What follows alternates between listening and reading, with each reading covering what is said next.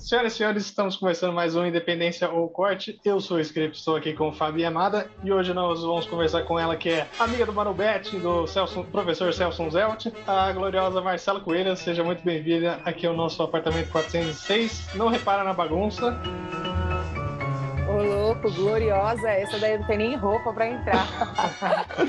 boa noite. É boa noite que eu falo? Falou aí, galera. É melhor assim. falar os três, que aí eu, Ah, você não tá sabe quando, quando a pessoa não vai, vai ouvir. Eu vou falar, sabe o que eu vou falar? Eu vou falar: olá, pessoal, obrigada pelo convite. Tô entrando, vamos tomar um café. Se bem que, enfim, não sei se esse horário vai ser muito indicado, mas como a gente ainda não tem um horário, a gente pode tomar algumas outras coisas etílicas também. Sim. O Fábio gosta de sempre de dar uma boa noite, então dá o seu boa noite aí, Fábio. Boa noite. Estou com meu copo de gin aqui do lado. Isso, gente. Eu vim toda despreparada com um copinho de água aqui. Tô mal agora. Não, eu tô na água também. A Obrigada. Marcela Coelho, ela produziu ah, Garrincha do Timão, os documentários. Garrincha do Timão, onde outro documentário, Onde a Moeda Cai em Pé, a história do São Paulo Futebol Clube, e Meninas de Ouro. E dirigiu, dividiu a direção do documentário A História de um Sonho, Todas as Casas do Timão. Como podemos ver aqui, e entre outras coisas também, né? Você fez outros trabalhinhos, né, Marcela? Então, Felipe, eu acho que assim, é, primeiro que para mim é um prazer trabalhar com futebol. Desde criança, eu, na verdade, eu queria ser narradora de futebol. E eu lembro que eu imitava, tipo, o Kleber Machado, porque eu não tinha referência feminina para, enfim, me, me basear. E bom que isso veio mudando aí no decorrer do tempo, e que hoje a gente já pode contar com algumas referências e que vem crescendo cada vez mais. O documentário, ele entrou na minha... Eu fiz jornalismo, inclusive, para trabalhar com futebol. Eu joguei futebol, eu era horrível. E foi, e foi muito louco, porque assim, na época que eu comecei a jogar futebol, foi a época que eu comecei a beber. Olha que loucura. Não foi necessariamente uma por, por conta da uma coisa por causa da outra, mas meio que encerrei minha carreira muito jovem, assim. E por gostar de futebol, eu, eu fiquei muito em dúvida sobre o que, que área, assim, atuar, se eu ia para redação, enfim, rádio, TV. E eu tive a oportunidade de entrar, de ingressar no audiovisual e já na produtora que já fazia bastante coisa de futebol, que é a Canal Azul. E o primeiro filme que eu entrei na, na equipe de produção foi o 12 de junho de 93, é, o Dia da Paixão Palmeirense. E assim, é, hoje em dia a minha relação com o futebol é outra, completamente diferente, mas para mim foi muito sofrido, porque eu sou corintiana, né? E, e fazer parte dessa produção, eu ainda não tinha maturidade para tirar, pra, enfim, para separar os assuntos. E logo na sequência, eu peguei o Meninos da Vila. E, pô, eu estava em 2002 no Morumbi, lembro das pedaladas do Robin, sempre, todos os filmes do Santos provavelmente vai ter a pedalada. E, e aquilo era uma coisa que mexia bastante comigo. E aí, enfim, eu fui aprendendo a lidar. Então, assim, na, pela ordem, eu produzi Palmeiras, Corinthians, Santos, São Paulo, Seleção Brasileira, é, Flamengo, mas esse do Flamengo ainda tá, a gente ainda tá em negociação, e rei- o handball, né, que foi a o Mundial Minas de Ouro. Isso, que foi um reencontro ótimo, porque eu também fui atleta de handball, mas aí eu jogava mesmo, não, não, não era Miguel, não.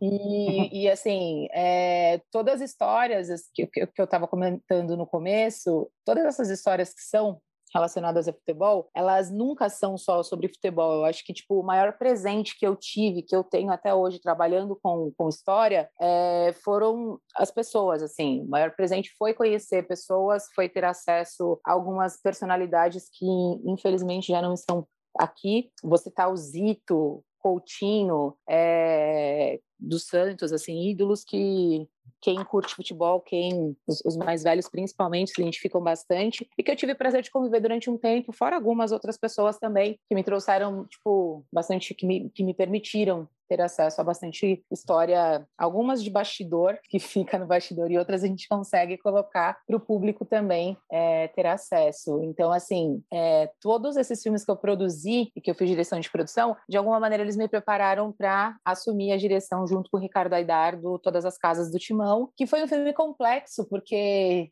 É, a história é uma história muito complexa e a gente tentou, enfim, sempre respeitar o torcedor, as pessoas envolvidas no processo, o clube, claro, né? E, pô, é um trabalho que eu gosto, que eu tenho um carinho, bem complicado de, de, de, ter sido feito, e que depois desse eu dirigi com o Mauro Betti, inclusive, que ainda não a gente não lançou porque a gente ainda está vendo em relação a calendário, que é o 1999, é, a Conquista da América, sobre a primeira Libertadores do Palmeiras, e também estou dirigindo o Vai Corinthians, que é sobre o Mundial, que provavelmente a gente vai lançar no décimo ano da Conquista, de 2012. E é isso, assim, é, eu acho que é um, é um ambiente extremamente desafiador, principalmente para a figura feminina, que às vezes, às vezes não, acho que ainda assim a gente é encarada um pouquinho como usurpadora. Às vezes eu, eu tenho essa síndrome do usurpador, sabe? Do, da pessoa que está num lugar que teoricamente não era para eu estar, porque às vezes não, não síndrome uma aceitação. Impostor, né? É essa daí, obrigada, síndrome do impostor. E assim, é, é engraçado porque você vai aprendendo a lidar também com isso, né? Não, não, é, não é engraçado, é curioso. Porque você vai meio que se armando e, e aí às vezes você fica numa defensiva muito grande e que daí, enfim, eu, eu trabalho com pessoas muito incríveis, eu, eu tive muita sorte também, que tanto os profissionais da técnica quanto os diretores que dividem site comigo são pessoas muito muito queridas e que me deixam muito, enfim, muita vontade, muito segura, que me dão apoio, assim, porque principalmente quando a gente ia para estádio, assim, filmar em estádio era bem mais complicado. E aí, inclusive, falando de tudo isso, não sei se a gente já começa a abordar a série que está no ar com né, no, no Sport TV e que também fica disponível na Globoplay, que é o Acesso Total, que no Brasil é um produto é, pioneiro, né? O Corinthians é o primeiro clube a topar abrir os bastidores da maneira como foi feita, é, nos moldes de algumas outras referências gringas e que a gente entrou no Corinthians, se não me engano, em novembro, e a última filmagem foi, é, a, última, a última gravação que nós fizemos valendo foi no, no na 38ª rodada do Brasileiro, e que inclusive eu tô com muita saudade de ir pro vestiário filmar, porque você acaba fazendo parte, cara, é impressionante como você se adapta ao ambiente muito rápido, assim, e como eles se adaptaram também à nossa presença por lá. Posso fazer uma pergunta? Claro. Já que a gente está falando sobre o, esse acesso total, você falou que que começou em novembro e terminou agora, né? Faz, nessas últimas semanas. Exatamente. Como é que é a história do Covid nisso tudo? Cara, é assim, ó, a gente, até pelo nosso sindicato, né? É, primeiro a gente começa pela nossa equipe, que foi uma das exigências assim do Corinthians que a gente tivesse, todo mundo estivesse testado é, periodicamente. Então a gente testava de sete em sete dias, para ser mais exato. Toda a equipe técnica e a nossa equipe, pelo menos, a gente sempre trabalhou de máscara, até porque, pelo sindicato do audiovisual, a gente tinha algumas limitações, além das limitações, não vou nem falar limitações, mas além das, das indicações sugeridas pelo Corinthians, né, para que a gente não, não tivesse nenhum tipo de problema é, em relação ao, ao protocolo que eles colocam no CT, enfim, a relação, em relação até às viagens que foram feitas, então, isso foi acompanhado com muita responsabilidade.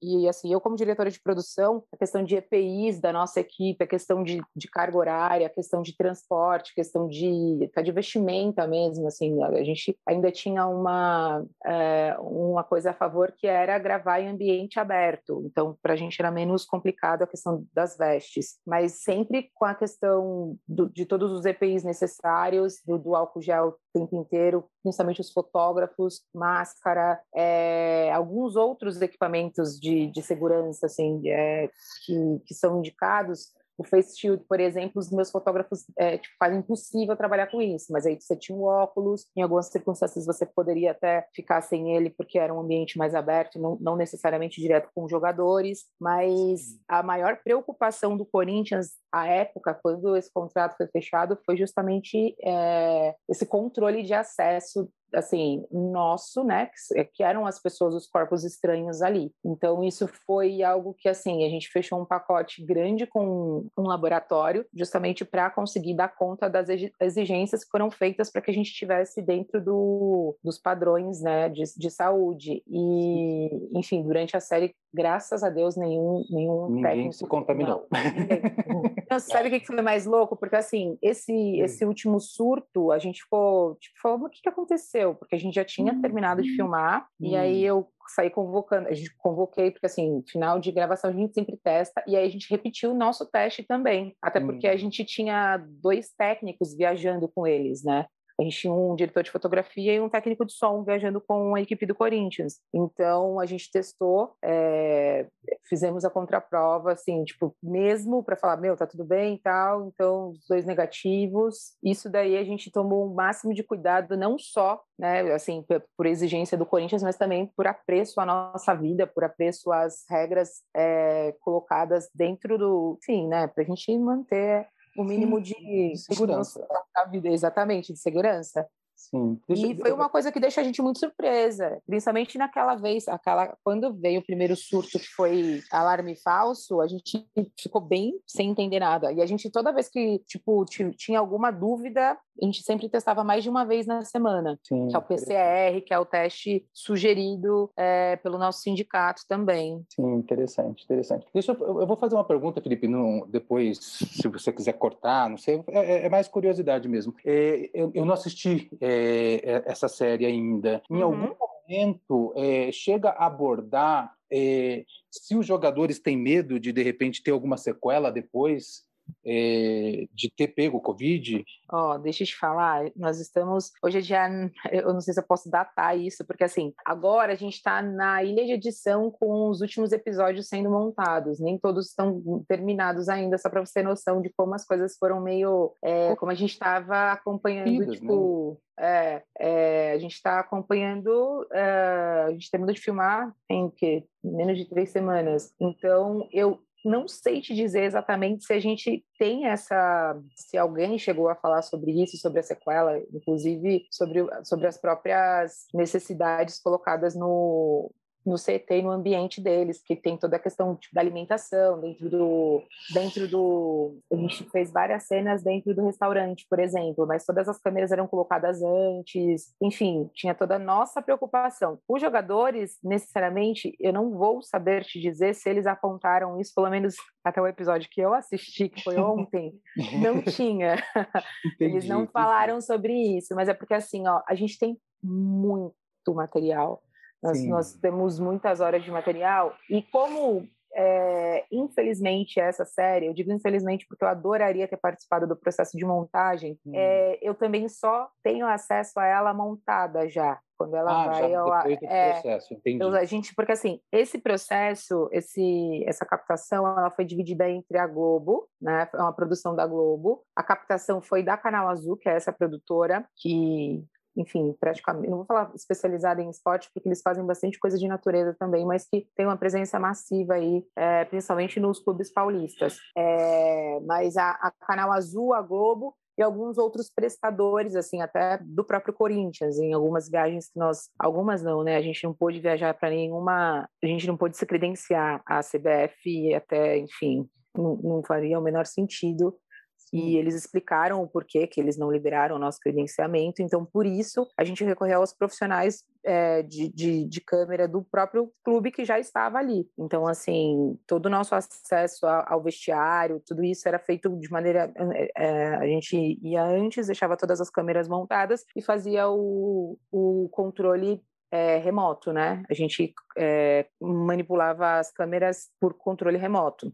Entendi. Então, é, eu acredito que eles tenham abordado sim em algum momento, até porque toda vez que a gente chegava, a gente já mostrava todo, todo o nosso processo também de limpeza, assim, o, o ritual do Covid, é, quando a gente chegava em algum ambiente lá, para eles se sentirem mais seguros também. Entendi. É, e eu acho que eles vão falar um pouco sobre isso, principalmente depois do, desse último surto aí, surto, que foi assim, assustador. Muitos, muitos atletas, né? É, um abraço aí pro Cris Sevieri, pro Rodrigo Coca aí, o filmmaker e o fotógrafo do são, Corinthians, são que, queridos, ajudaram.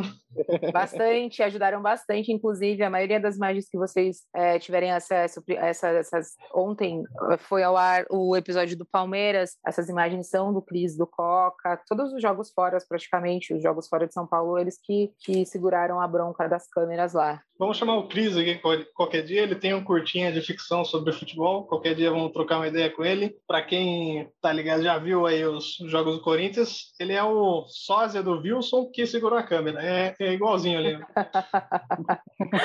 ele Eles são é. super queridos. Eu achei interessante, eu não sabia que você era jogadora de handball e, e eu não assisti o filme das Meninas de Ouro. É, e assim, é, eu, eu, acompanhei bastante essa vitória das, das meninas tal. E depois, quando, né, quando elas não conseguiram nos outros campeonatos mundiais, o que, que você acha da diferença de investimento no futebol e nos outros esportes? A diferença é, de investimento, a diferença de atenção, a diferença de cultural né, entre outros esportes. E é engraçado porque o handball é um dos esportes mais praticados, pelo menos nos colégios, né? Não sei se ainda hum. é, mas a época, quando a gente produziu Meninas de Ouro, que se não me engano foi 2015, 2016, é, ainda era um dos o esporte mais é, praticado no, nos colégios. Então é assim, é, isso fala muito sobre a nossa, a gente ser considerado o país do futebol, né? Porque você pega não só o handball no caso, se você pega o vôlei, se você pega o basquete, principalmente nos colégios públicos, você não tem. É, eu, eu entendo que a estrutura exigida é até uma outra estrutura, né?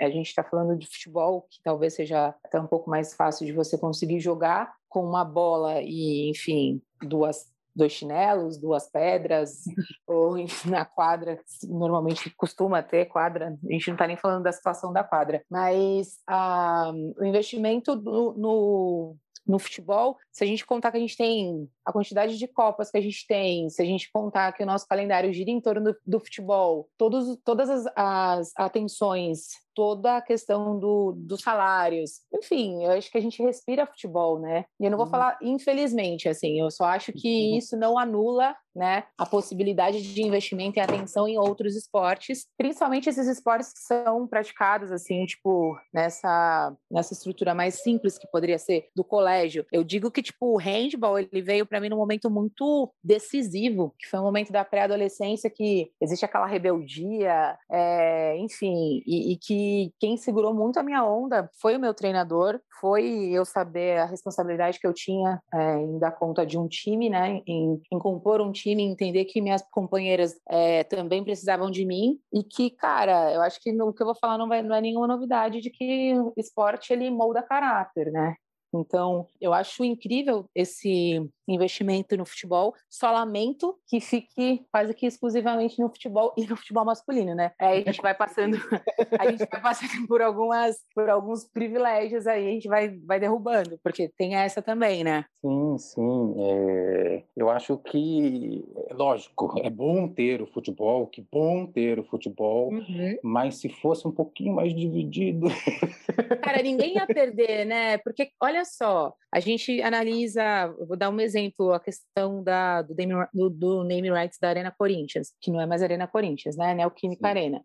É, você percebe o espaço amplo de como as marcas podem se posicionar, podem trabalhar é, com os clubes, com as arenas, e que não tem essa limitação de mercado. Então, necessariamente, é, ele, eles não precisavam só olhar para o futebol, porque, de alguma maneira, é, se a gente não coloca, se a gente não starta, se a gente não começa a possibilitar que outros esportes sejam vistos e que sejam também inseridos na nossa cultura, é, que eu digo assim, na cultura de você ligar a TV à tarde e assistir um jogo de handball, por exemplo, na nossa época era extremamente difícil assistir na Band, olha lá, assim, sabe? Sim, era um absurdo. Tem que procurar, tem que ficar Exatamente.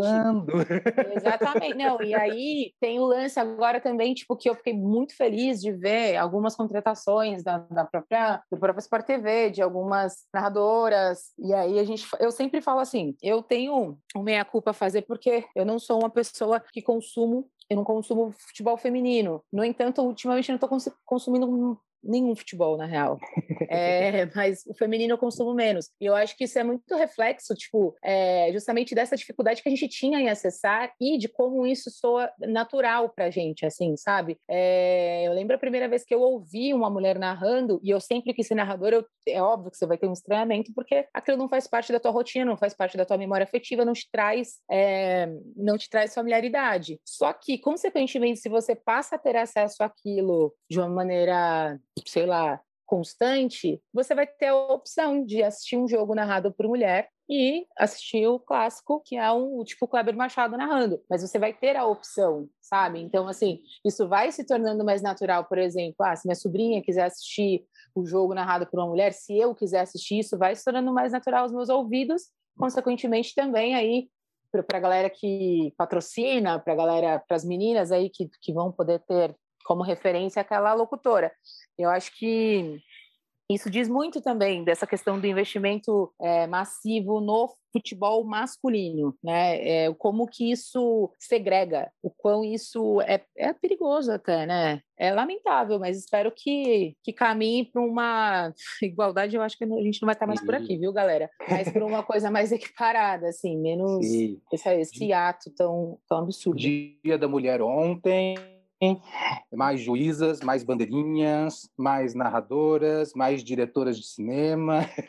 É, pelo amor de Deus, galera. Não, e é uma coisa que eu também me cobro assim em relação à minha própria equipe, sabe? Tipo, normalmente na equipe eu sou a única mulher. E, e, é muito louco, porque a gente já tem bastante diretora de fotografia, que bom. A gente tem bastante montadora, é, em todas as áreas técnicas e não só nas áreas técnicas, né?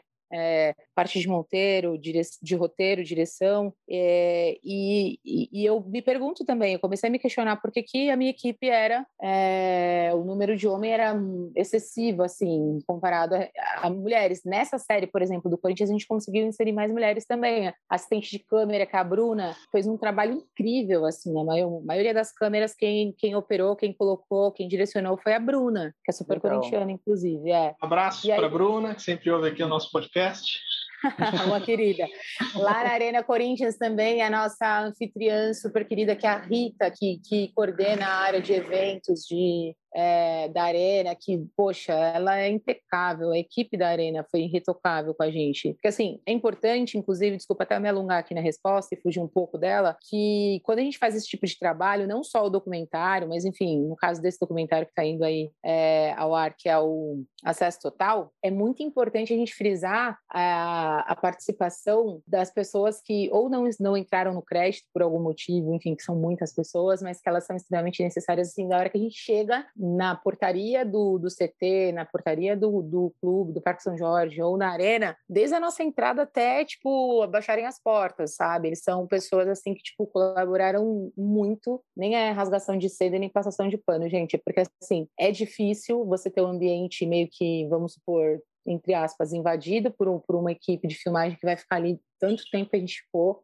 é, uma coisa nova, né? E eles estarem ali disponíveis para a gente em ajudar com tudo que a gente necessitou. Então, essas pessoas quase invisíveis, assim, que inclusive a série mostra um pouco disso também, que é quem fica, elas são pessoas extremamente importantes, foram pessoas extremamente importantes para que a gente conseguisse o resultado que a gente conseguiu. Entendi. É, como é que aconteceu, principalmente agora específico sobre o acesso total? Uhum. A negociação, é, como é que partiu? Como é que surgiu esse projeto? Foi uma ideia do Canal Azul? Foi uma iniciativa do Globoplay, do Corinthians? Conta pra gente como é que o que você pode falar também, sei lá. Ah, não, é assim, ó, essa série, a gente já, a Canal Azul tinha uma proposta que era semelhante a essa. No entanto, a Globo lapidou, né? Eu acho que assim, a gente não se encontrou para falar necessariamente sobre essa série. A Globo já chegou com ela pronta, assim, tipo de roteiro, de ideia, porque eles estão fazendo uma outra paralela que é histórica que daí, enfim, vai, ser para outro dia que a gente fala sobre isso. Mas essa do acesso total, a proposta partiu da Globo e a negociação foi feita direto com o Corinthians e a Canal Azul, por ter feito todos os filmes do Corinthians até então, por ter uma ótima relação tanto com o clube é, com, com jogadores, com a parte da assessoria de imprensa. A gente sempre foi muito bem tratada. Enfim, a gente já, já tinha tem uma parceria de longa data. Foi a produtora escolhida para fazer essas captações, né? Então foi essa parceria, mas que é a Globoplay, veio da Globo, na verdade, né? E aí a Globo é, negociou direto com o Corinthians. A Canal Azul surgiu nessa negociação para fazer essa parte de captação, porque normalmente a Canal Azul ela faz a captação, é, também a direção, o roteiro e a parte de finalização, que é a parte de montagem, trilha, toda essa parte, no, no, no entanto, para essa série foi feita pela Globo. Então, assim, nós só captamos mesmo, participamos é, de maneira ativa nos vestiários, no CT, no, no clube, é, em alguns outros ambientes, mas todo o material era descarregado na Globo e toda a parte de estrutura, de roteiro, ficou a cargo do Pozella e do Edgar, e do Vitor Pozella e do Edgar Alencar, né, no caso. E aí está surgindo esse resultado que a gente também, para pro, os produtores da canal, também é uma surpresa toda semana no ar, porque a gente ainda não tinha visto. Na verdade, teve uma. Tem. A gente sempre faz algumas sessões antes para mostrar, né, tipo, para as pessoas envolvidas, é, não só para passar pelo crivo, porque no caso do Corinthians nem teve isso, mas, enfim, para compartilhar antes de ir para o ar, as pessoas sentirem a vibe da, da série. E eu não pude ir nessa reunião, mas essa reunião aconteceu no CT. Mas nesse caso, é, Felipe, respondendo a pergunta, foi a Globoplay mesmo, Globoplay Corinthians. E o Corinthians ainda teve, não vou falar resistência, mas analisou bastante a proposta, porque é um risco, né? Querendo ou não, porque você ser o primeiro a fazer, e num momento que não é um momento mais apropriado, que você está passando por uma situação delicada e que a gente também nem pegou a temporada inteira, mas ao mesmo tempo a gente nem ia ter como pegar se não fosse aquela temporada, o final do, da metade para o fim, na real, né? Do brasileiro, porque não teve intervalo. A gente, no dia 25 de dezembro, a gente estava filmando no CT, para você ter noção.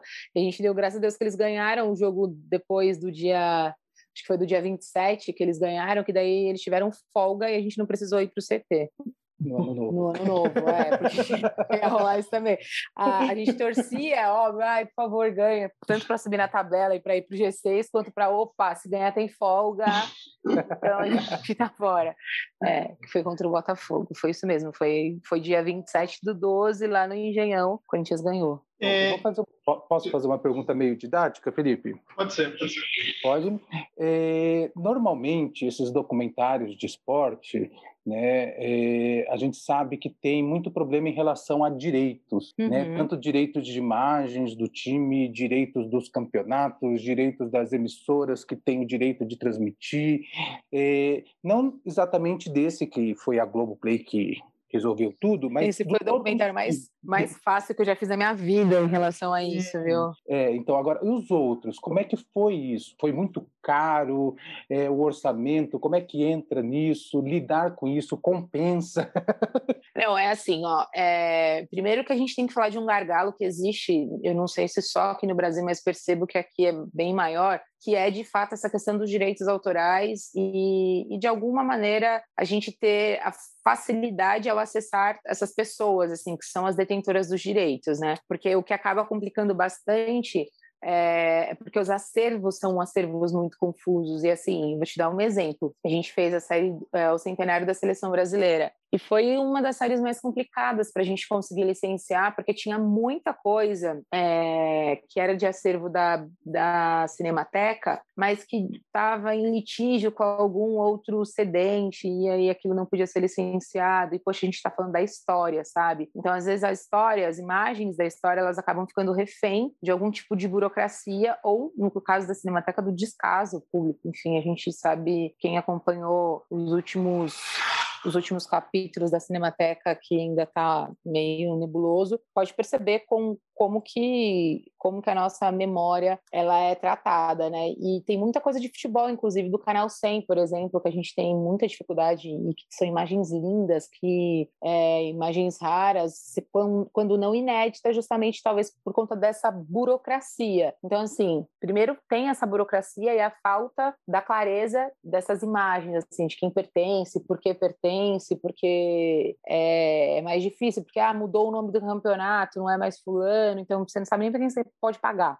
E aí, é, e aí depois vem a questão de como as pessoas, é, como esse acervo ele é tratado, né? Até em relação à qualidade da imagem, porque daí você pega as fitas, às vezes as fitas estão mofadas, enfim, tem todo um problema de restauração dependendo de onde você tira esse, essas fitas ou essas imagens, porque depende também bastante do assunto que você está abordando. E aí é, é caro, é tudo muito caro quando você lida com acervo, tanto pela pela questão de valores, é, Vou te dar um exemplo. É, o minuto da Globo, por exemplo, gira em torno de 5.000, 5.800 minuto. E aí tem a questão de você entender qual é o campeonato, se é brasileiro, se é Copa do Brasil, se é paulista. Então tem as federações, as confederações, as instituições que você tem que procurar para ter essas liberações. Então, assim, na maior parte das vezes, as instituições não cobram, mas é mais difícil. É, as, as, instituições, tipo a CBF, vou te dar um exemplo: a CBF, a Federação Paulista, a, a Comebol cobra. A Comebol hum. cobra, não cobra barato, cobra caro pra caramba um minuto. E é assim, se você quiser falar da Libertadores de 99, você tem que, tipo,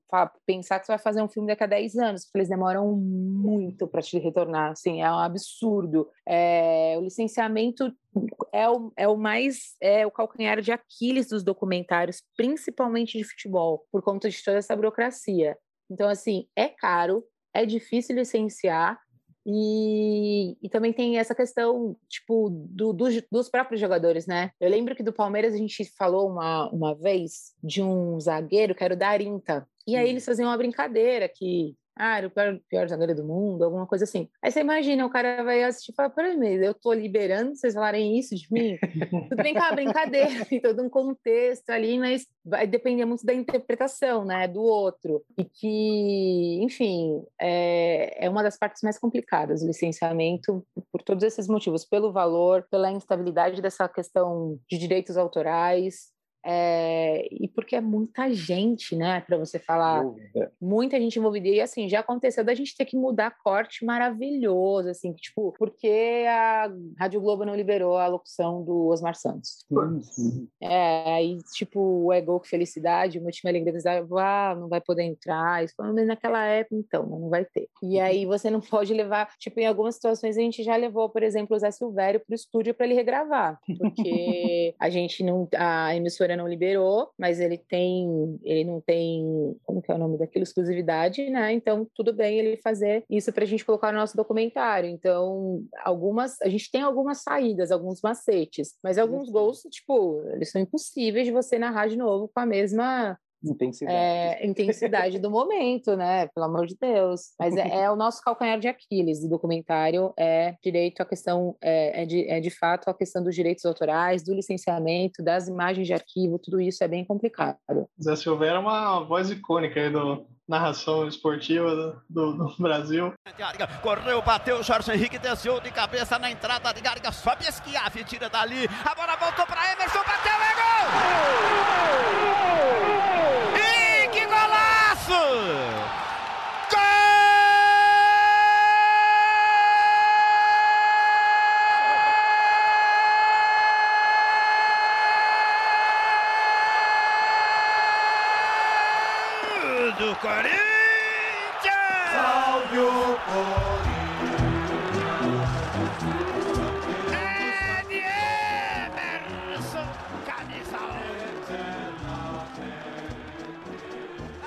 Nossa, gente, ó, teve, teve uma época que ele não aguentava mais, de tanto falava, Zé, você pode hoje? Todo dia eu queria, tipo, tinha alguma coisa para ele fazer, porque ele não mora é, em São Paulo, ele mora, ele, eu lembro que toda vez ele me falava a mesma coisa, ele falava isso para mim, a frase era muito pronta, assim, tipo, não é Avaré, aí ele falava que estava na cidade dele, quando ele tivesse aqui ele me dava um alô, mas aí, enfim, né, você imagina a agenda do Zé Silvério, e aí também tem essa, né, porque daí a produção vira a pessoa mais odiada da face da terra, nossa, que menina pentelha, cara, ela não me deixa em paz. É, porque daí quando você está dirigindo, está numa posição, quando você produz é outra, né? É. Porque daí fazer acontecer, os diretores estão ali esperando você, a galera da finalização, e aí parece que você só dorme, porque você não tem resposta, mas não, a pessoa que tem uma agenda, tem outra vida, tem outras coisas, tem que ficar infernizando eles para eles te responderem. Um dia eu vou fazer um documentário sobre a vida da produção, principalmente em relação a essa questão dos direitos autorais, para as pessoas terem mais compaixão com a gente, porque é bem complicado. Faz um vídeo no YouTube. É, é. Essa, esse acesso total É, eu sei que a, a, meio que já viu quase pronto assim da Globo, mas tem como referência aquela série da Amazon sobre o Tottenham, o Tudo ou Nada? Tem total referência. Foi na solução de casa. Foi na é. de casa e muito provavelmente dos roteiristas também, assim, tipo, a maneira de captação, inclusive, é... porque nós estamos acostumados a fazer, nós da Canal Azul, no caso, a gente está acostumado a fazer uma captação mais em primeira pessoa, assim, tipo, muito mais é... a câmera presente no ambiente e no caso da um, eu ia falar, no caso da All or Nothing, que nem é. No hum. caso da, do acesso total, a câmera, tirando as câmeras de vestiário, no caso, que também era para ser um pouco mais invisível, no dia a dia mesmo, a câmera ela era mais contemplativa, assim, sabe? Ela, de alguma maneira, é porque a gente tinha bastante câmera, mesmo. mas a câmera que estava na mão, assim, a gente tinha uns três fotógrafos é, em lugares diferentes, a gente era um pouco mais, é, menos participativa ali da interação, sabe? A gente ficava mais, mais contemplativo mas tem total referência. A mosca na parede, né? Não, é... o mais engraçado é que assim, a gente tem uma referência de uma da Amazon fazendo pro Tottenham, e aí corta a realidade do cinema brasileiro, do audiovisual brasileiro, para conseguir fazer um resultado ali é, no mínimo decente, assim, né? Porque é isso, a gente está no meio de uma pandemia, a gente também tinha que ter todos os cuidados, alguns lugares a gente tinha que deixar a câmera rodando, é, a gente tinha o acesso, mas estar ali não era uma boa ideia, então a câmera ficava sozinha, sendo monitorada à distância, ou a gente entendia o que, que rolou depois na nossa câmera, sabe? Mas foi um desafio bastante, assim, bem grande para a gente conseguir. É, atender essa demanda de referência. Interessante. É, o do Tottenham ali acho que é o gourmet, né? Acho que eles usam várias PTZ, é, né? Várias câmeras PTZ. Eu fui, mas... eu fui super pesquisar, assim, eu cheguei a pegar umas câmeras bem legais, inclusive, só que tinha, tem uma das câmeras que eles usaram,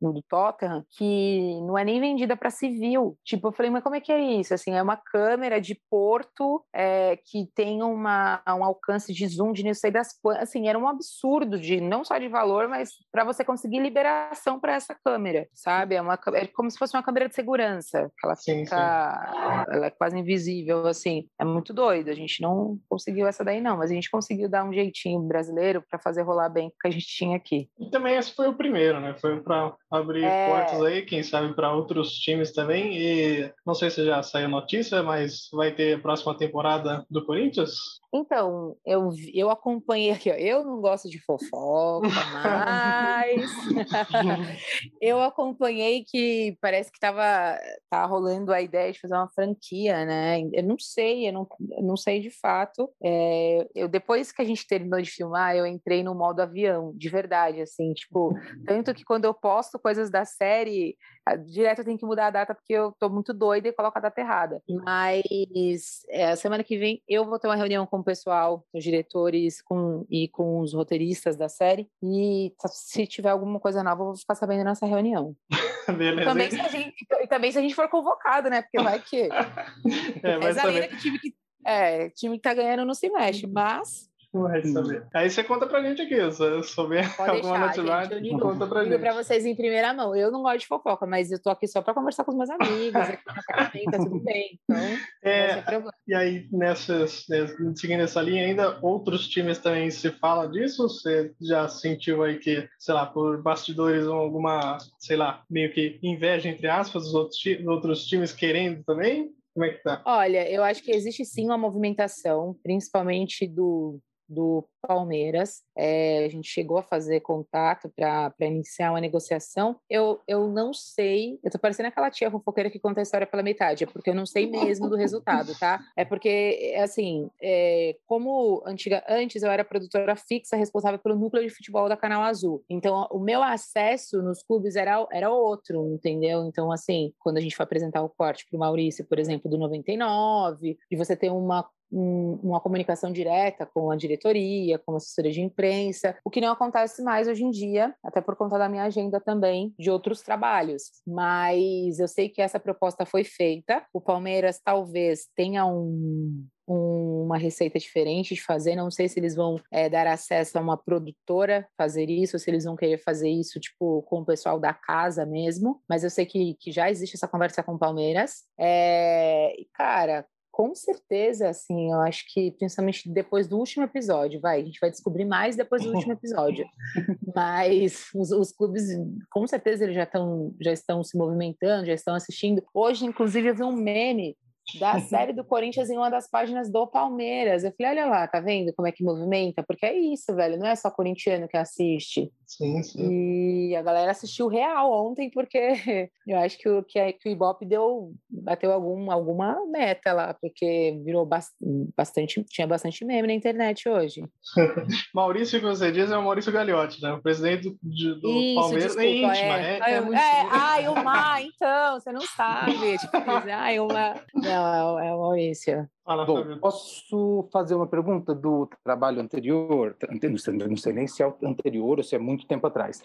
É, uhum. Todas as Casas do Timão.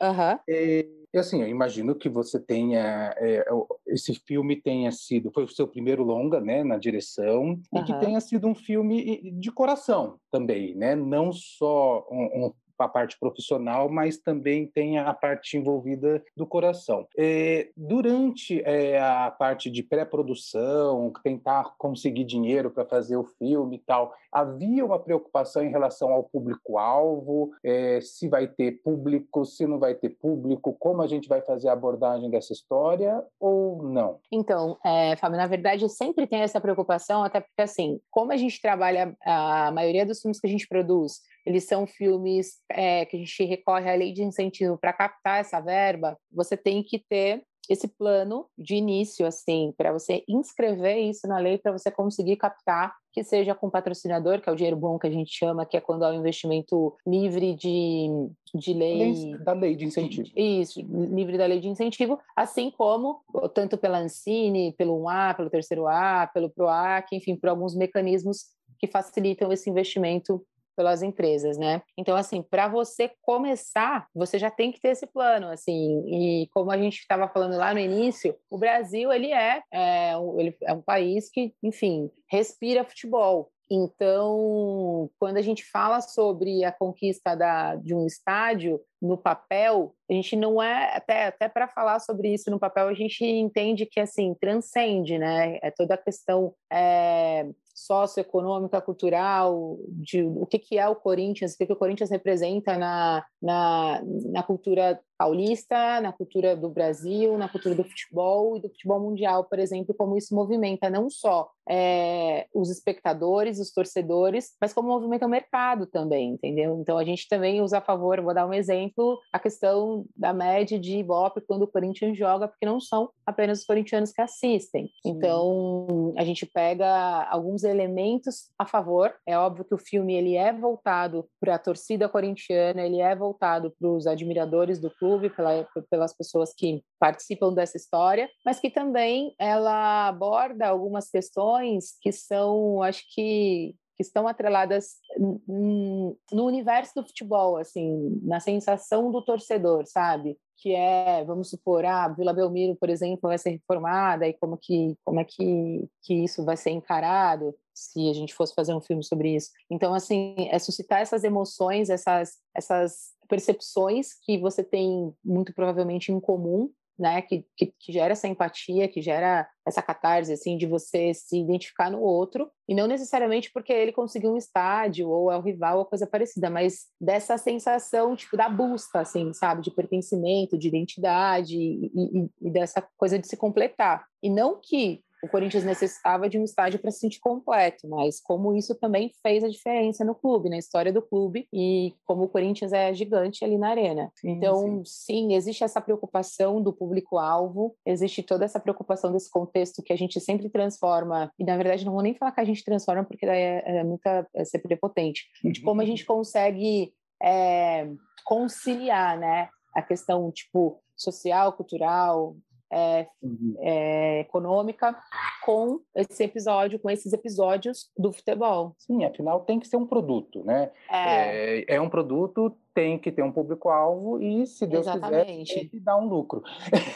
É. Ah, amigo, mas olha, eu não gosto de fofoca, mas filme de futebol É assim, é, é só para você, é só para você, não tô brincando. É assim, Sim. ó, a memória, na verdade, né? Eu acho que a gente, eu, eu não vou, não é uma crítica, na verdade, eu estou compartilhando com vocês até para inverter um pouquinho o papel, o que, que vocês pensam sobre isso. Hum. A gente, a gente tem uma memória muito dele, é, como, como, que é? Curta. E ela é, é, é, é, ela é efêmera assim né? A gente a gente sofre dessa memória de peixe dourado. Então assim tudo relacionado à memória a, a arquivo a acervo ela não é tão o produto não é tão valorizado como poderia ou deveria ser, né? Eu estou falando isso desde um produto final que vai ser, que vai estar tá na lata, vai ser entregue na lata, que é o que a gente chama quando a gente entrega o filme, é, mas também como as pessoas que fizeram parte daquela história que fizeram, que foram naquele momento extremamente importantes e como isso vai passando, assim.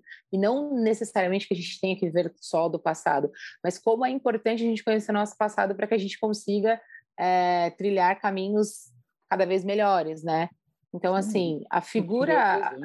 Exatamente. E a figura histórica, assim, essa coisa é, documental, quando a gente vai conversar com ex-jogadores, por exemplo, cara, é um absurdo como é, é, como é diferente, óbvio, o tratamento que eles tiveram, a maneira como eles te tratam e é, o que eles têm ou o que eles não têm, porque a gente já chegou a entrevistar, tipo, do Garrincha mesmo, a gente falou com o Coronel, que foi jogador do Vasco, e, enfim, rival do, do Garrincha, que, era marcador do Garrincha. Ele estava sendo super ajudado por amigos de, ali de Patis, foi a cidadezinha que ele ficou até o falecimento dele, que aconteceu, não sei se foi há uns três anos atrás, e que, assim, todo mundo ajudou, entendeu? Um, um levando a barbearia para fazer a barba, o outro que marcou com a nossa equipe, que levou ele, que, enfim, foi muito, foi a comunidade participou de tudo aquilo, sabe? E, e aí todo mundo parou para ver a entrevista, foi uma coisa muito bonita, porque foi o resgate, assim, quem o conhece já naquela idade, naquela situação, talvez nem, nem,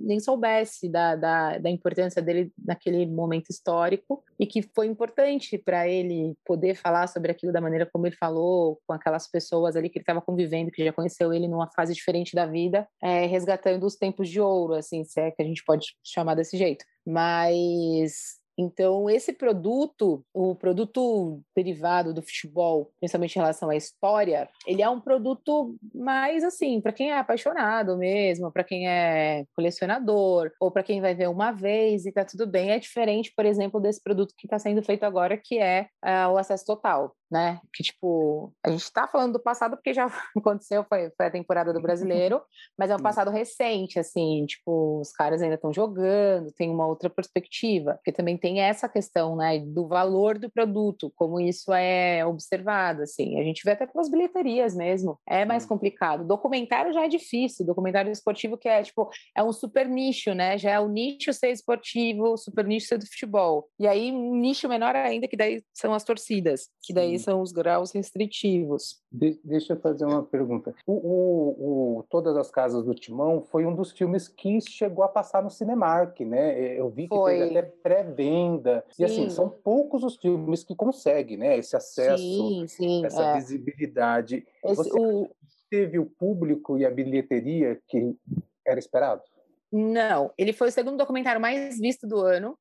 Uhum mas ainda assim não não foi o esperado. É, a gente esperava mais. Agora eu não vou conseguir ser exata, eu acho que no site da Ancine até tem os números certinhos, mas eu lembro que a gente chegou a acompanhar, a gente prestou bastante atenção na época, porque rolou uma super, uma super movimentação, um super engajamento, tanto do cinema. Era, bem, quanto... era bem divulgado, né? É, foi, foi, uma foi coisa bem que divulgado. teve uma campanha de marketing boa, né? Teve. É... Não, e o mais louco foi porque a gente, assim, a gente teve pouco tempo também para fazer. Eu acho que assim, ó, como a gente depende muito do investimento público e a gente tem é, uma dificuldade, principalmente agora, de a gente ficar muito, muito refém, assim, tipo, ah, beleza, a grana tá. Seguraram a grana do, da finalização, por exemplo. E aí você não pode, se você tiver, se a produtora tiver em caixa, quiser investir para ter mais tempo de trabalho, enfim, para engajamento e tal, e depois pedir um reembolso, por exemplo, ela não pode. Então ela tem que ficar esperando a, a verba ser liberada, e isso às vezes acontece tipo aos 45 do segundo tempo, sabe? E senão o dinheiro vai e não volta, né? Exatamente. né? E aí é complicado.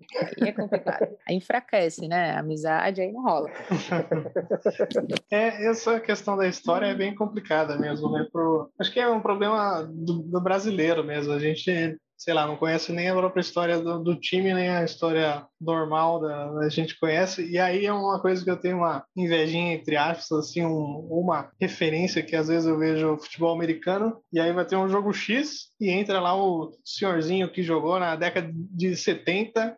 eu tenho a impressão de que muita gente sabe quem ele é, e às vezes uhum. aqui no uhum. Brasil a gente nem sabe, nem você vê, sei lá, os caras da década de 60, 70, talvez os, é, né, fora os principais ali, o torcedor talvez nem conheça, né? Uma, Exatamente. E uma, uma coisa também que às vezes, é, acho que esse com acesso total pode abrir outras, outras possibilidades também por cada clube ter o seu é, ter o seu, sua equipe ali de, de filmagem que faz as coberturas talvez tenha uma qualidade melhor. Às vezes você olha os jogos do de nem, nem tão longe assim de 2003 a gravação parece que é dos anos 70 assim da, da qualidade da imagem da, da TV né, do broadcast. Não é impressionante porque isso faz muita diferença na tela. A gente a gente teve acesso a algumas imagens e é isso assim eu acho que da, da dos anos 2000 assim, assim, SD, era pior do que 70, 80, porque daí aquilo já era, a gente já enxerga hoje como linguagem, já é mais poética. E 2000 é um limbo que você fala, o que que é isso?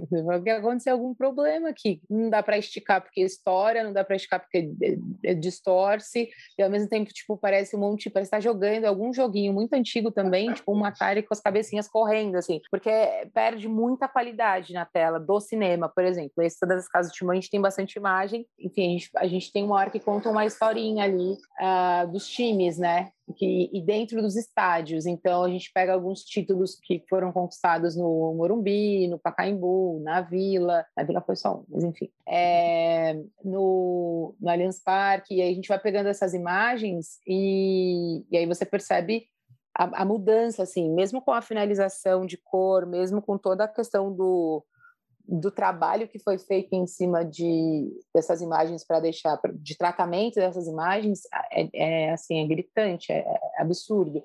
E não estou nem falando que a gente filmou em 4K depois nem essas últimas é, as últimas imagens que a gente acessou também não são de qualidades muito absurdas mas porque naquela época era bizarro. E a maneira de armazenar, gente, é impressionante. Vocês sabem que, assim, a maioria dos canais, e é óbvio que eu até entendo que não existiria como, mas eles não têm os jogos completos e nem, às vezes, o gol completo. Eles só têm matérias, assim, tipo, ah, do, do Globo Esporte, do Esporte Espetacular. Não, não existe. Então, às vezes, muita coisa que a gente pega no YouTube, por exemplo, na hora da montagem para servir de referência, e aí ficou legal, tem alguma virada, só, o diretor sobe som em alguma parte, é até perigoso, porque você vai pedir a mesma imagem não existe, porque eles não conseguem ter, como que é o nome disso? Nuvem, sei lá, como é que é, para armazenar essas imagens. É, não, é porque, tipo, na verdade, a gente, a, nós a gente é um pouco arcaico porque a gente ainda usa HD, mas a, eles têm tipo, vai, o, o CEDOC, né? É o CEDOC da, das, das, emissoras. É, eles não, não costumam ter na íntegra, não, viu? Nem um gol inteiro, inclusive. Sim. É, outra coisa que eu vou ficar babando de gringo aqui, mas que é bom tem que ser elogiado, tá? Assistindo, assistindo, assistindo NFL, NBA, de repente acaba o jogo e entra um cara com uma Alexa no ombro. Que, que isso? Que desperdício. Não, brincadeira, também tem quero, né? Uma qualidade dessa. Você vê as, a qualidade das gravações né, principalmente da, da NFL, você, eles gravavam, eu acho que com, na película ali, na, na qualidade de cinema desde 60, 70. É uma, uma invejinha boa. Pois é, gente, é um outro mundo, né? Muito louco isso. É tipo o Kiko e o Chaves. É, é da, da, dessa, das todas as casas do Timão, eu lembro que eu morava ali em Osasco, não, fugindo do assunto aqui, eu morava ali numa região de Osasco e aí tinha um terrenão gigante que não era, não, não era de nada ali, e aí uma época surgiu um, um boato, que na verdade é um, um pouquinho de, de, verdade, que ó, aqui vai ser o estádio do Corinthians, isso em 99, sei lá, 2000. E, é, isso. Eu acho que tem uma, uma fala do Alib em alguma entrevista que ele comprou esse esse terreno mesmo, seria ali. Olha, eu acho que, sendo bem sincero, acho que ainda bem que não foi ali. Ali é um lugar muito complicado, é perto da Raposo, ali do, aqui na, na Grande São Paulo, ali em Osasco. Tipo, a Raposo para, é, tipo, do, sei lá, três horas por dia ela tá parada. O resto é que ela funciona. Imagina você chegar com um eu acho jogo. Que fala, eu acho que fala disso no filme. Tem uma hora que fala sobre esse terreno aí. Fala. Bem no comecinho, que o pessoal começa. É. Eles brincam, né? E fala, pô, não, o estado do Corinthians vai ser não sei na onde. Aí eles vão lá e explicam, tipo, as maquetes, tem as histórias do Vicente Mateus. Gente, é por isso que foi muito louco que a gente teve que fazer esse filme, porque assim, é, muita coisa, infelizmente, pelo tempo de montagem, a gente até não conseguiu colocar, é, porque senão, enfim, ia ficar três dias falando a mesma coisa. Mas tem muita coisa engraçada desses assuntos, assim, de estádio, de, de galera que vendia. Teve uma época, inclusive, tinha até uma matéria de jornal falando que a galera estava fazendo mutirão, começaram a me der rifa. É, muita história maluca, assim, que não, não ficou tão famosa, sabe? Mas é, que meio que virou lenda. Mas existiu isso, e aí no começo do filme, se eu não me engano, eles começam a falar sobre todas essas possibilidades malucas que foram é, consideradas na época. É, voltando um pouco do acesso total, você acha que com esse um pouquinho do sucesso também, mas só por, pela série ter, sido, ter acontecido, você acha que abre um pouco de espaço para ficção também? Contar um pouquinho uma, uma história pessoal que eu estava conversando com, um conhecido, com um amigo, e aí ele contou uma história que ele assistiu em loco, né, um, jogo, nem é do, do Corinthians, nem é do time que eu torço, mas o jeito que ele contou ali, putz, isso aqui dá um, um filmaço, cara, isso é um, dá um filme interessante, a forma que ele contou ali, que ele assistiu é, em loco a primeira Libertadores do São Paulo ali no Morumbi. Você acha que tem espaço para ficção agora? Ah, claro. Você sabe que tem um filme do Corinthians, na verdade, assim. É... Casamento do Romeu e Julieta? Não, pior que não. é, eu não sei em que pé que tá, mas existe um filme, tava, tinha um filme do Corinthians sendo produzido, ficção mesmo. É, quer ver? Inclusive, alguns torcedores me procuraram perguntando: é, Marcela, você tá com esse filme? Aí eu falei: não. Tipo, que filme? Aí recebi não o link.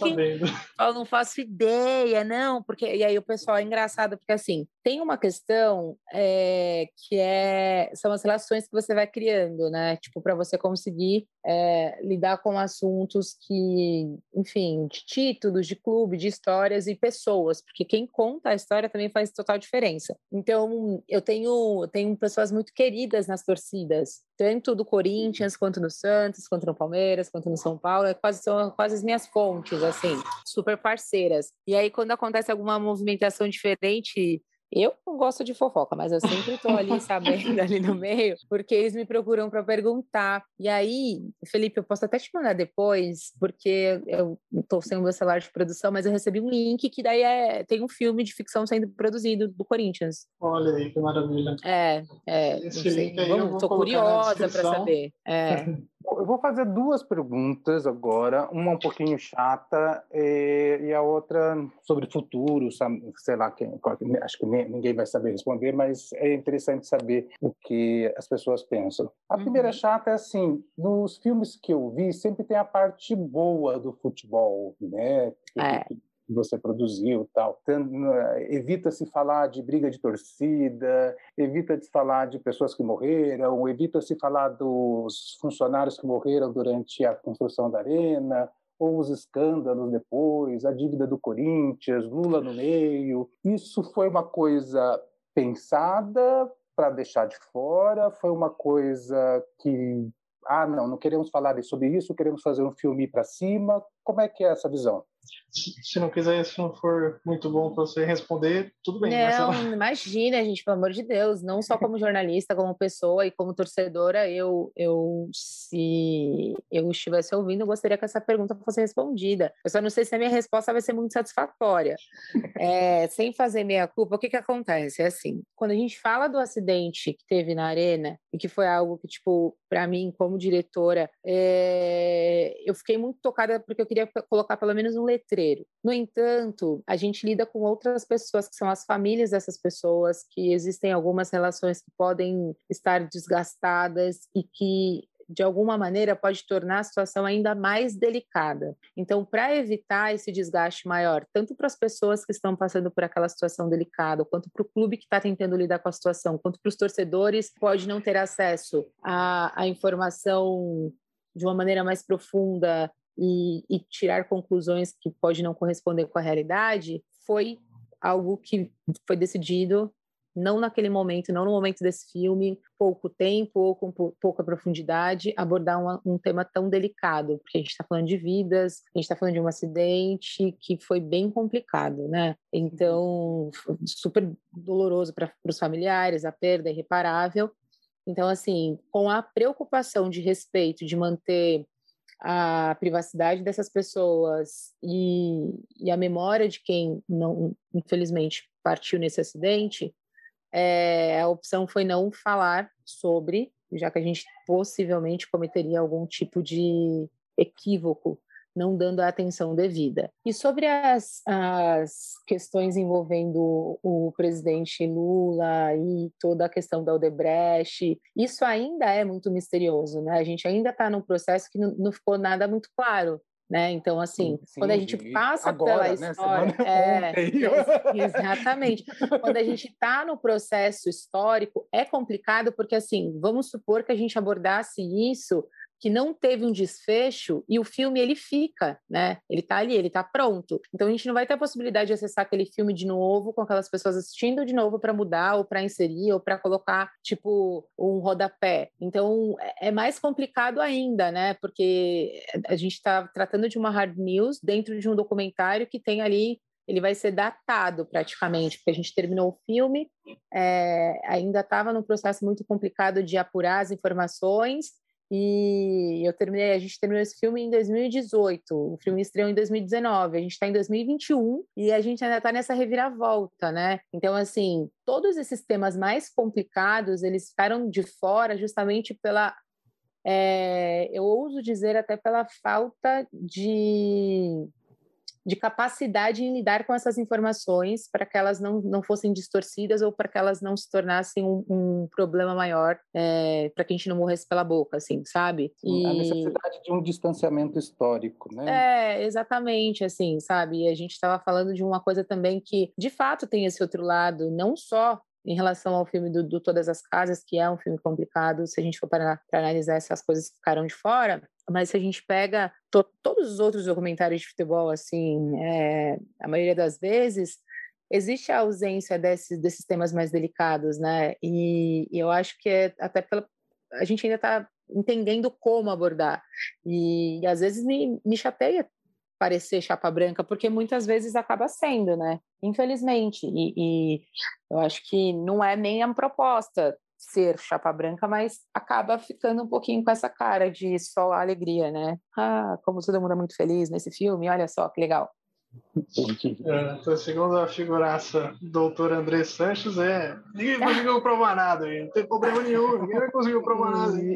Gente, mas você sabe que assim, o Andrés é a figura mais controversa que eu já vi na minha vida, porque ele é uma pessoa assim, eu, particularmente, falando de bastidor, todas as vezes que eu precisei falar com ele, não eu, Marcela, eu enquanto algum equipe ou algum filme ou alguma emissora, enfim, quem eu estivesse ali trabalhando, nunca foi negado, assim, e, e da maneira dele, sempre a gente super com respeito, sabe? Nunca, nunca tive problema nenhum. E aí eu tenho uma frase do Mauro Betting, que o Mauro Betting fala que tem uns amigos que são indefensáveis. Ele, o Andrés não é meu amigo, no caso, pra...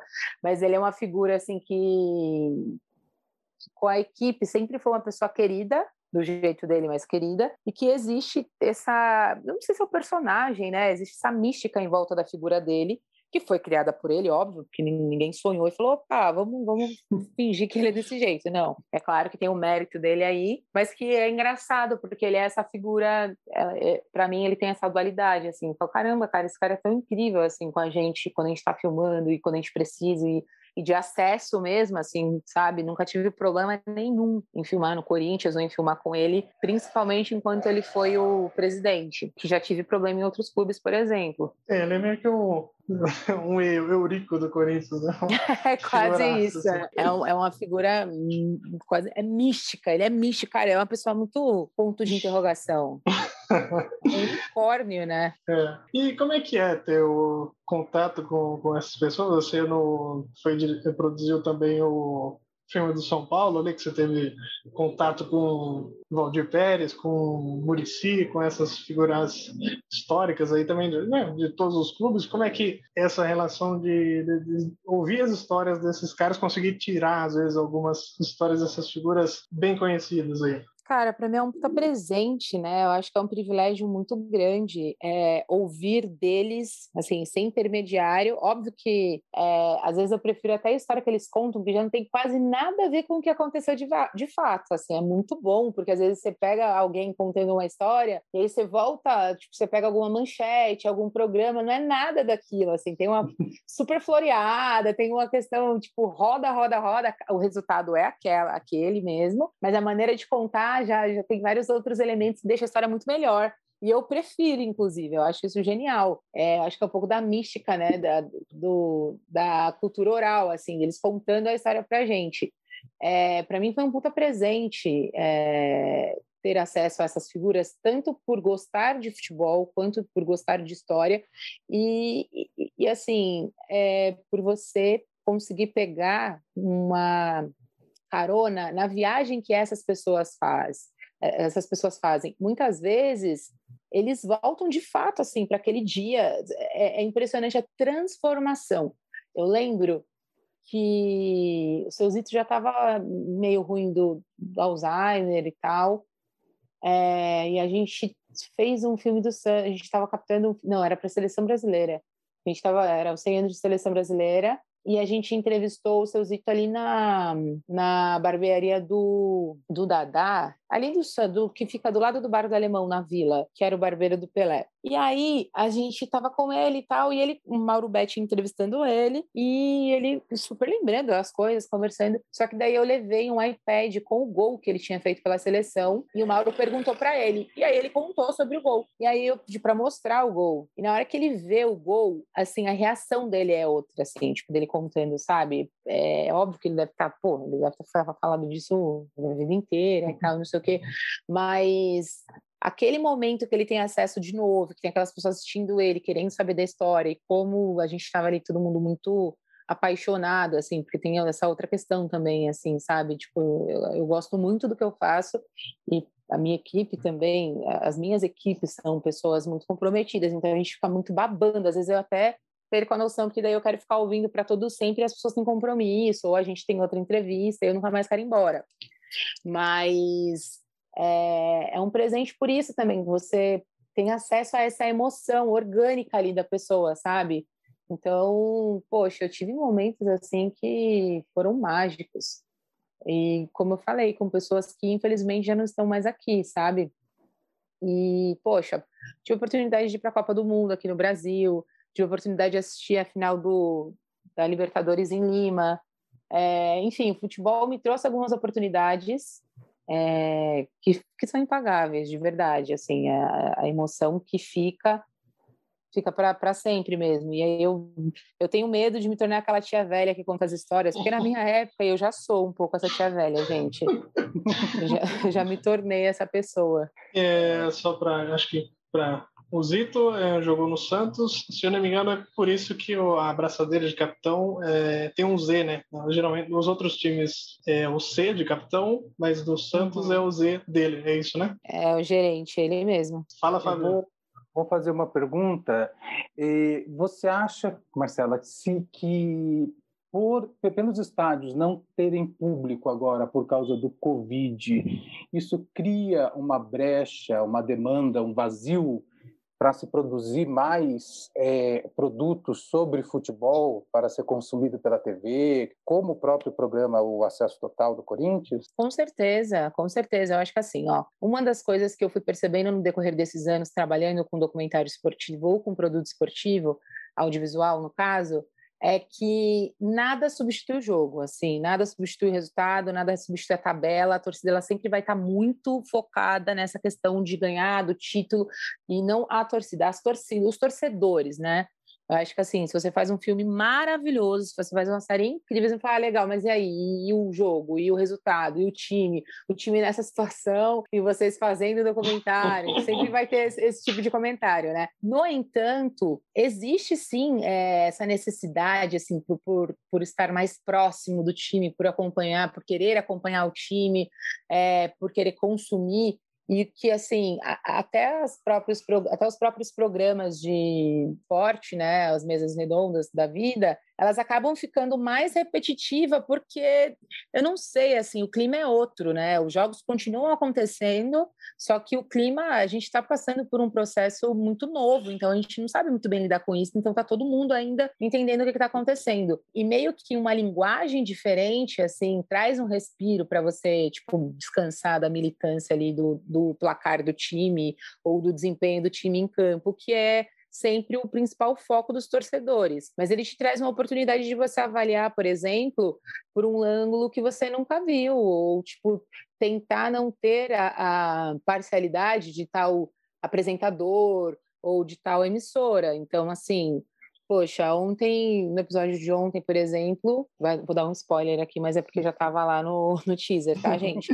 o Gabriel é expulso. E assim, quando você vê o Gabriel desolado no vestiário, e depois como ele se sente culpado, como ele pede desculpa, como ele ele, ele busca assim se redimir daquilo e ele entende a tristeza e, e como aqueles 4 a 0 pesou tanto para eles quanto para a torcida, tipo, a gravidade daquele resultado, é, você observa, tipo, meu, que ele é uma pessoa, né? Ele não é só um jogador rico e famoso, coisa parecida, ele também é mas ele também vai ter aquele momento que é o momento de sofrimento, que é aquele momento que você também ficou puto torcedor, que tipo você queria matar ele. Ele também ficou chateado pra caramba, ele ficou triste, ele também, sabe, não é só o ru, não é só festinha. Então, assim, é, eu acho que a possibilidade de você ter acesso a essa questão mais humana do, do, do, jogador que você só vê nas redes sociais, que você só vê no carrão, que você só vê marcando gol e comemorando, que você que é um ídolo, né?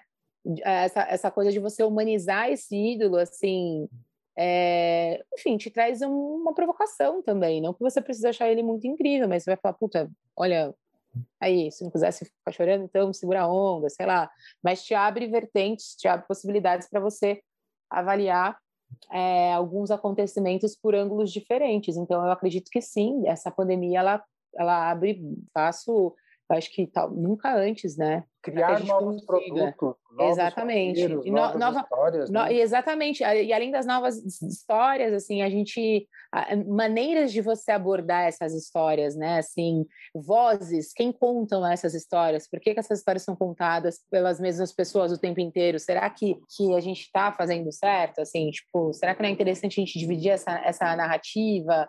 Sabe? Eu acho que é importante a gente ouvir cada vez mais vozes também. Eu acho que é uma possibilidade que, infelizmente, veio por conta de, um, de uma situação tão delicada quanto essa, mas que se a gente for avaliar é, em relação à programação, a conteúdo e, e ao que a gente está acostumado a consumir, é um, é, um, é um nicho a ser super explorado.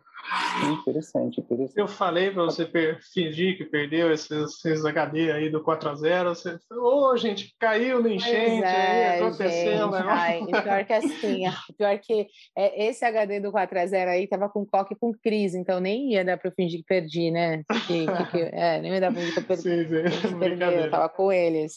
Mas faz parte também, é, é, tipo, o time dá uma acordada, tá vendo? A gente tá empatou, 2 a 2 ó, melhoramos, hein? Sim, sim.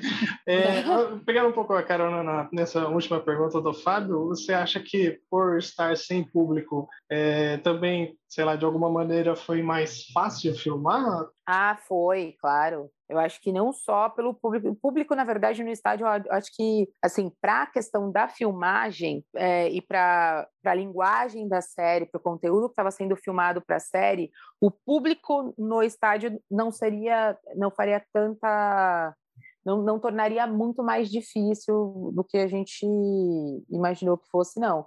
Agora, em relação ao exemplo, vai, no CT, sempre tem a imprensa, né? Porque os, os, os, veículos vão cobrir e por conta da pandemia não tem ninguém. Então só tinha a gente, então e os jogadores e os funcionários. Então para a gente facilitou muito, assim, da gente conseguir pegar um ambiente mais desarmado, as pessoas mais naturais, possíveis, né, gente? Não estou aqui também falando que, ai, nossa, a gente ficou escondido em cima da árvore. Não, a gente estava ali, eles sabiam que aquelas câmeras existiam, foi conversado, tudo foi conversado com eles muito antes, até para que eles entendessem que, enfim, a postura, eles poderiam se colocar em xeque, assim, sabe? Porque pode ir para o ar alguma coisa que talvez você não se sinta tão feliz, mas que está no contrato que a gente vai colocar no ar. Então, tipo, até para você entender um pouquinho melhor o momento que você segura um pouco a onda ou não, mas aí fica a cargo, ficou a cargo de cada um. Eles só eram informados que, o, que os ambientes estavam sendo filmados. Então, eu acho que a ausência do público, no caso da imprensa, né, é, ali no CT para a gente tornou o trabalho muito mais eficiente e sem dúvida nenhuma. Até porque você imagina, você tem 15, 20 veículos ali e uma equipe só tendo acesso a tudo. Eu sei que assim são propostas diferentes, a gente já passou por isso lá na seleção brasileira, só que meu sempre vai existir algum tipo de ruído, de verdade. Então, foi ótimo não ter ninguém lá. Não por esse motivo, não. infelizmente, assim, claro, né, gente? Desculpa, Sim, a situação, vou falar né? melhor aqui, porque parece que eu tô uh, adorando. é, a questão é, é, infelizmente, né, por conta de um motivo tão grave, as pessoas foram barradas de estarem lá, mas eu acho que o resultado que a gente conseguiu é, diz muito, foi alcançado justamente pelo espaço que a gente conseguiu ter ali, sabe? É, não, não é que eu gosto do momento que a gente está passando, não, pelo amor de Deus. Inclusive, não vejo a hora disso acabar. Tem, tem, é, tem um momento maravilhoso no, em algum teaser, é isso que o. Acho que o Walter, o goleiro, tá falando. Alguém brinca assim, ah, tipo o BBB agora? Ele, não, não, agora se, o BBB, se você aparecer cortar, é, pelado, vai, vai cortar. Aqui não, vai parecer você pelado. É, gente, não cortava não, viu? Não cortava mesmo não. É, é, só não foi para o ar ainda, mas volta mesmo não. É, muito interessante essa maneira, talvez, de humanizar né, os jogadores. pegando agora da referência do, da série do Tottenham, tem até um momento ali que rola quebra-pau no vestiário e, e tá lá, tá tudo lá. Quem, quem brigou com quem, quem xingou quem, tá tudo lá na, na série. Né? Exatamente, exatamente. Eu acho que é porque é muito doido, gente. É, é, é, a gente tem pouco tempo para contar tudo que acontece, sabe? E às vezes coisinhas, tipo, meu, bobas, mas que são engraçadas e que às vezes a gente não consegue colocar porque tira é, o foco do roteiro ali, da proposta de roteiro, mas eu acho que, tipo, a gente tem material aí, ó, eu não é querendo colocar lenha na fogueira, não, mas tem material para pelo menos uns mais 20 episódios aí. Vamos, vamos pedir para a mamãe colocar no ar, aumentar de 5 para para 35. Vou fazer só mais uma pergunta e aí eu encerro as minhas perguntas. Como é, foi, em casa. Pra, como foi você se colocar dentro do seu filme? Horrível! Nossa, você não tem noção, isso aqui foi bizarro. Nem era eu. Eu, ó, eu vou ter que contar essa história aqui, porque senão vai parecer que eu sou muito narcisista. O que acontece foi o seguinte, não, e fora que eu ainda tava, ai, gente, olha, nossa senhora, o que que acontece? É... Só para contextualizar, do histórias é, do, do, do sobre, documentário sobre a arena da arena do É, o que que acontece? Ó, o filme estava praticamente pronto.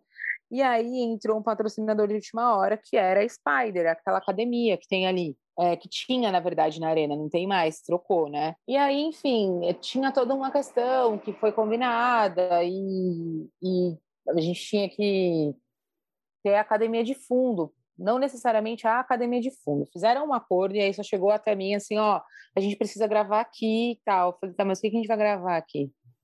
Porque o filme tá pronto?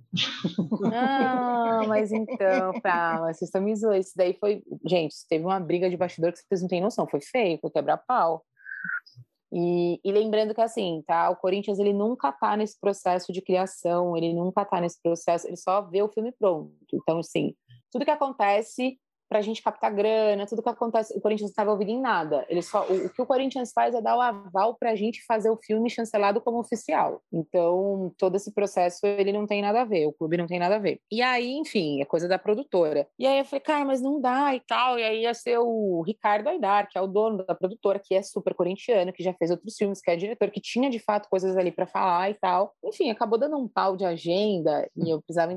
Olha, gente, isso aí foi muito doido. Aí eu falei, não, mas então fala você. Eu falei, mas eu vou falar o quê? Eu, não o que falar. Ah, mas tem que aparecer. Eu falei, ó, eu falei, um dia eu vou ter oportunidade de falar, gente, obrigada por essa pergunta, tá? Eu vou ter oportunidade de falar por que eu apareço nesse filme. Aí, beleza. Gente, eu juro por Deus que o making off isso daí é ridículo, porque daí eu tô sem, meio sem pauta, você falou, nossa, e aquele gol do Ronaldo na Vila, Triguinho? Eu nem lembrava quem era Triguinho, eu tinha pesquisado quem era Triguinho, assim. E aí ficou tão fake que eu falei, não, tira, não vamos falar do Triguinho, porque nem, nem o Triguinho lembra do Triguinho. Por que, que eu tô falando do Triguinho aqui no filme? Não, e aí, tipo, eu acho que a gente gravou umas 800 tomadas, porque eu começava a rir de desespero, que eu falava, não acredito que eu tô aqui fazendo isso, mas enfim. Aí gravei, falei algumas coisas que, tipo, eu tinha que falar, não tinha, mas eu tinha, porque tinha que aparecer a parada lá atrás de mim. Se vocês forem analisar, tem uma aranha amarela desfocada atrás de mim.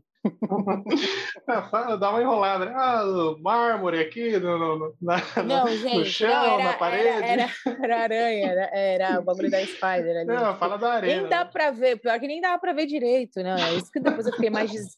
Eu fiquei muito puta, vocês não têm noção. E aí aparece minha cara do tamanho de uma lua, porque daí ainda tava com a parede, tinha feito. Olha, gente, eu não gosto de fofoca, mas aí só atrasou a minha vida. Não, tô zoando também. Mas é porque daí você imagina, quando eu ficar incrível, quando eu ficar rica rica, bonita, vai falar lá o antes e depois. Pum, vai pegar minha cara lá no filme, tá vendo? Nem vai dar pra fugir. Mas foi só por isso, assim, que eu apareci no filme, entendeu? Foi uma questão contratual aí de, de interesses comerciais da produtora e de patrocinador, e daí eu tive que aparecer, meu. E nem, e nem, e nem, e nem pingou nada mais por isso pra mim, inclusive. Eu quero deixar claro que, olha, foi só o combinado mesmo, já era, entendeu? Nem... É, já tá lá no é. contrato lá que se você cede as imagens, o direito é, de imagem. Exatamente, já, exatamente. O pessoal que trabalha com cinema aí, com audiovisual, se apareceu, não tem nada mais, não, nego. Já era. É, não, na hora que eu apareci na tela, porque minha mãe tava na estreia, minha mãe falou: o que, que você tá fazendo? Eu falei, ah, mãe, é uma história, depois eu te conto isso daí. Quando eu estiver bêbada, eu conto essa história pra você, porque eu fico brava quando eu lembro dela. Mas foi isso, pai. Pode ir do é. Palmeiras, eu não vou aparecer, dos outros eu também não apareço. Eu espero, eu já vou colocar, as próximas vão ter cláusulas, os próximos contratos vão ter cláusulas. Não apareça no filme para quebrar galho. Não dá para fazer só um insert ali da, da academia? Ai, não? podia, né, menino? Mas não pode. Ai, ó, é uma longa história. Eu ainda vou contar mais dos, desses bastidores, que é mais estranho ainda. Se assim já não ficou muito bem contado, você imagina? É. Não, e essa parte boa, gente, de ser frila, tá? Que daí você pode ser igual os doidos, os netos da vida. Tipo, pão, você pode falar o que você quiser, assim. Daqui a pouco a galera fala, mano, eu vi um negócio ali que você falou, você sabe que você não pode falar? Ah, então, posso que eu que estava lá, a vida é minha, a entrevista também, então tá tudo bem, né? É, o Neto é outra figuraça aí. Eu acho que tem é, outro é, time que consegue é um personagem, ter. Cara, mas o é um Andrés assim, e o assim Neto. É, você sabe que o Neto, quando a gente, tipo, desliga a câmera, ele é uma, pelo menos pra gente, ele é outra pessoa, né? É uma pessoa, juro, uma pessoa fala baixo, super coerente, é, mano, é, é, um personagem, ele é um personagem, assim, tipo, quando, quando ele tá na, na, apresentando tanto o Donos da Bola. Nos documentários que ele participou da gente, ele já é um pouco mais acometido, assim, mais tranquilo. Mas eu fico assim, tipo, de verdade, eu fiquei surpresa a primeira vez que eu fui entrevistado, que eu, eu tava esperando ele daquele jeito, né? Chamando o veloz de cabelo de boneca, essas coisas assim, mas não, mas não ele, ele é normal. É, deu muito certo para ele aí, o, muito! O personagem, tá? Gente, anos e anos total, na TV. Pelo amor de Deus, ele é o ícone aí da hora do almoço da galera, pelo amor de Deus, continua. qualquer padaria, qualquer boteco tá passando Tudo. ele, né? Tudo, exatamente. É, dando seguimento aqui, é, Marcela, próximos projetos, você tem alguma coisa já em vista aí? Ou tem alguma coisa, algum projeto pessoal que você quer tirar da gaveta? Como é que tá? Tem alguns projetos pessoais que eu estou já tirando da gaveta, inclusive tem um curta de ficção que já já está por aí. É, tem um documentário de longa-metragem que eu estou participando do roteiro, da direção agora e da produção, que é pela minha produtora, né? Porque eu coloquei minha produtora para rodar também, então, que é a Kali Durg, e a gente conseguiu o edital do Aldir Blanc para finalização que chama Antes do Último Voo, que é a história de uma, de uma personagem sul-africana que veio para o Brasil de férias e acabou sendo presa por tráfico internacional de drogas, foi condenada a cinco anos, e na penitenciária ela aprendeu a cantar. E, cara, ela tem uma potência absurda de voz, e assim, não só relacionada à música, né? Ela canta, a voz dela, a potência não tá só no, no timbre para cantar, ela também levantou algumas causas ah, relacionadas aos direitos humanos, ao racismo, a questão é, carcerária aqui no Brasil pra, para imigrantes. E a gente volta para Durban agora. A gente só está terminando, esperando aí o que, que vai acontecer nessa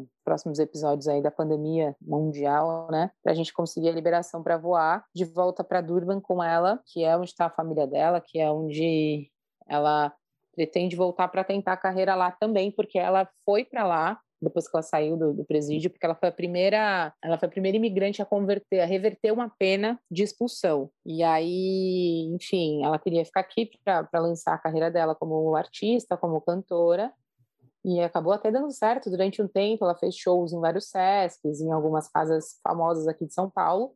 E entrou a pandemia e, infelizmente, assim como todo artista, ela vem sofrendo bastante, não só por conta da questão financeira, mas é, voltaram algumas questões legais do processo dela, enfim. Tem esse, esse projeto, que é um projeto muito importante, muito interessante e que agora temos muito necessários, que é Antes do Último Voo. E aí tem essa finalização, tem a finalização de dois filmes, né? Que é o 99, A Conquista da América, que eu dirigi com o Mauro Betti, e o Vai Corinthians, que eu tô dirigindo com o Rico, que é o Ricardo Aidar, e com o Daniel Kifuri, filho do Juca Kifuri, que tá parado agora também o filme por conta da pandemia. E é isso, gente. Tem alguns outros projetos, mas são, tipo, prestam serviço para algumas produtoras e que ok, assim, não é nada de tão mais incrível do que a gente está falando aqui. Sim, sim. Maravilha. É, já uns parabéns aí pela sua carreira, já, já fez um monte de coisa aí. Um abraço aí pro Ricardo Aidar, pro Mauro Betting, filho do Juca Kifuri. É, e aí você poderia deixar aqui algumas dicas para a galera que está começando aí, seja no cenário audiovisual uh, no cinema independente, ou seja, no jornalismo, o que você deixaria aí para a galera? Fuja, Bino é uma cilada. Mentira. É só, é só porque, assim, a gente. É, cara, é muito louco falar sobre isso, porque é, nossa, nossa área, nossa área de cinema, do audiovisual, assim, da comunicação, no caso, é uma área que ela é bem estável, né? Então, assim, a gente precisa ter paciência, na verdade. A gente tem que, de alguma maneira, torcer. Olha eu, né? Cena louca. Vamos torcer para tudo dar certo. É, em relação aos próximos governos, é, não estou nem falando aqui em questão de saúde saúde pública, eu estou falando em questão de, de políticas mesmo, assim, voltadas para a questão cultural, porque a gente a gente foi ceifado assim nesse último ano, esses últimos dois anos de governo Bolsonaro. Eu acho que tipo a gente está passando por um pesadelo. Os artistas estão passando, as pessoas que vivem de alguma maneira relacionada a, ao desenvolvimento de arte, foi todo mundo muito afetado. É óbvio que esse último ano, por conta da pandemia, todos fomos. É, e, mas eu estou falando acima, assim, até antes disso, sabe? É, o descaso mesmo com, com a questão da identidade de, uma, de um povo, a questão, enfim, de você se reconhecer em, em produtos, em histórias, de você querer cada vez mais expandir e contar essas histórias e que as pessoas possam consumir e se identificar. Então, a, a paciência que a gente vai precisar ter e perseverança, cara. É muito louco falar isso. Estou parecendo um coach maluco, mas é, hoje eu não consigo ter. É, tudo que eu for falar agora vai parecer mais blá blá blá do que eu já estou falando aqui, porque a gente está num cenário muito complicado, né? Sim, então, sim, muito difícil. É, é. E quase sem perspectiva. Ai, nem me fala, amigo. Daí eu já vou querer pegar uma taça de gin aqui também. Aí a gente vai ficar falando da vida, vamos pegar falar dos filósofos tudo, jogar Dixit por aqui também. Que é isso, né? A gente tá sem quase sem perspectiva, você foi bem legal. Eu adorei, obrigada por acalantar o meu coração. Porque pra gente, a gente tá mesmo sem a. Não consigo ver a luz. É, meio, meio complicado. Pois é. Mas, né, a gente vai melhorar, galera. Pior não pode ficar, pior não pode é, ficar. Não vamos falar isso, pelo amor de Deus, porque nos filmes ou começa a chover, ou tem uma reeleição muito doida. Então, gente, não, não, não vamos falar sobre isso. Não, não, é, não, pelo amor de Deus. Não, não. Aí a gente fala assim, ah, pior que tá, não fica. Aí ou começa a chover, o carro quebra, você sabe, né? Quando a gente... É, então vamos, vamos... Calma, vamos... não estamos no filme de terror. Será? Não sei mistério. Cadê o seu totem? Você tem um totem para saber se você está ou não? Mas é verdade, gente. Vamos, eu vou, vamos, eu vou tentar ser é, otimista. Só tentar, só. Não estou falando que eu vou conseguir, mas vamos pensar positivo aí, porque vai que, né? É, seguindo a linha aqui do Choque de Cultura, é, Marcela, você quer deixar um recado final aí? Gente, só agradecer pelo convite, pela paciência. Eu não dormi muito bem essa noite porque produtores são produtores são pessoas muito malucas, a maioria deles, não todos. E, e aí às vezes eu fico disléxica, tá? Eu começo a falar de um assunto, aí eu pego um ponto fixo, fico olhando para aquela coisa e começo devagar e aí eu esqueço e aí eu volto e eu não lembro mais o que, que eu estou falando. É, então desculpa por, por ser uma pessoa meio disléxica. E obrigada pelo convite, obrigada, é, enfim, pela, pelo papo, pelo espaço. Adorei estar aqui com vocês, espero voltar mais vezes. E é isso, gente. Vamos lá. Próxima vez, espero que seja tipo, depois da vacina e que a gente possa brindar alguma coisa etílica e gelada. Parabéns, adoramos. Obrigada, gente. Um beijo. E até a próxima. Muito obrigado, Marcelo, por aceitar nosso convite aqui no nosso pequenino apartamento 406. É, você que ainda está por aqui ouvindo a gente, segue a Marcela. Pode, pode divulgar seu Instagram aqui, Marcelo? Meu Deus, no meu Instagram não tem nada de importante, não divulga, não. tá, então não. Então, tem meu algum Deus, do canal azul? Tem, tem, tem, tem. Tá, canal tá. azul. Você coloca lá canal azul no, no coisa tem. Tá bom, tá bom. então siga lá o canal azul. Fecha o Instagram agora.